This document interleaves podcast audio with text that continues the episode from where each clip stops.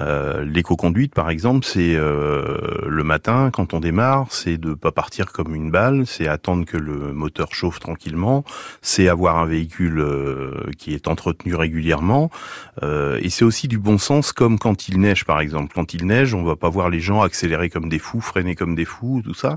Et en fait, quand il neige, les gens appliquent l'éco-conduite, c'est-à-dire qu'ils regardent de loin, ils regardent de large, et ça leur permet d'arriver sur un feu tranquillement, ça leur permet d'éviter d'accélérer fort, donc de consommer du carburant, de freiner fort, donc de, de manger de, de, la plaquette de frein.